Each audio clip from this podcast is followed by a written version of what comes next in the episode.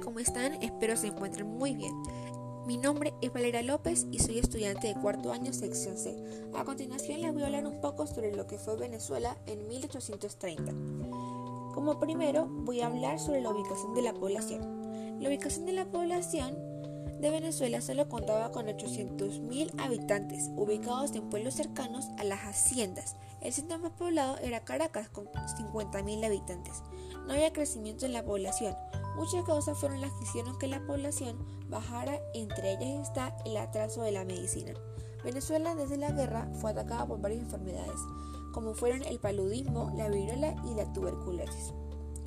Como segundo tema vamos a hablar sobre los derechos humanos perdón, sobre los derechos ciudadanos, especialmente sobre los derechos políticos.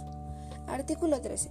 Todos los venezolanos pueden elegir y ser elegidos para los distintos públicos, si están en el goce de los derechos de ciudadano, si tienen la aptitud necesaria y concurren en ellos los demás requisitos que prescriben la Constitución y las leyes. Artículo 14. Para gozar de los derechos de ciudadano se necesita 1. Ser venezolano. 2. Ser casado o mayor de 21 años. 3. Saber leer y escribir, pero esta condición no será obligatoria hasta el tiempo que designe la ley. 4. Ser dueño de una propiedad raíz cuya renta anual sea 50 pesos o tener una profesión, oficio o industria útil que produzca 100 pesos anuales, sin dependencia de otro en clase de sirviente doméstico o gozar de un sueldo anual de 50 pesos. Como tercer tema vamos a hablar sobre la economía de sustento para el país, que fue en la etapa de la República Agraria que busca recuperar la producción y alienta el comercio en base al café, cacao y la ganadería. Como cuarto tema vamos a hablar sobre los actores o no favorecidos por la economía, que fueron. Fue una época tumultuosa en Venezuela, guerras, revueltas sociales e inestabilidad política que caracterizaban este periodo. Asimismo, la economía creció en empresas saludables impulsadas por la expansión del sector exportador, que estaba especializado en el café y en el cacao. Este artículo se presenta nuevas estimaciones de costo de vida y de estándares de vida de Caracas. La evidencia indica que el costo de la vida en Venezuela, como base en estaciones de carácter, era alto. Ahora vamos a hablar sobre las oportunidades para la población. Luego de la guerra, el país quedó sumido en una crisis y las oportunidades no eran muy favorables. En el aspecto social, la presencia de las clases sociales que habían sido transformadas por la lucha de la independencia. Existía población rural pobre y la mayoría, así como el alfabetismo.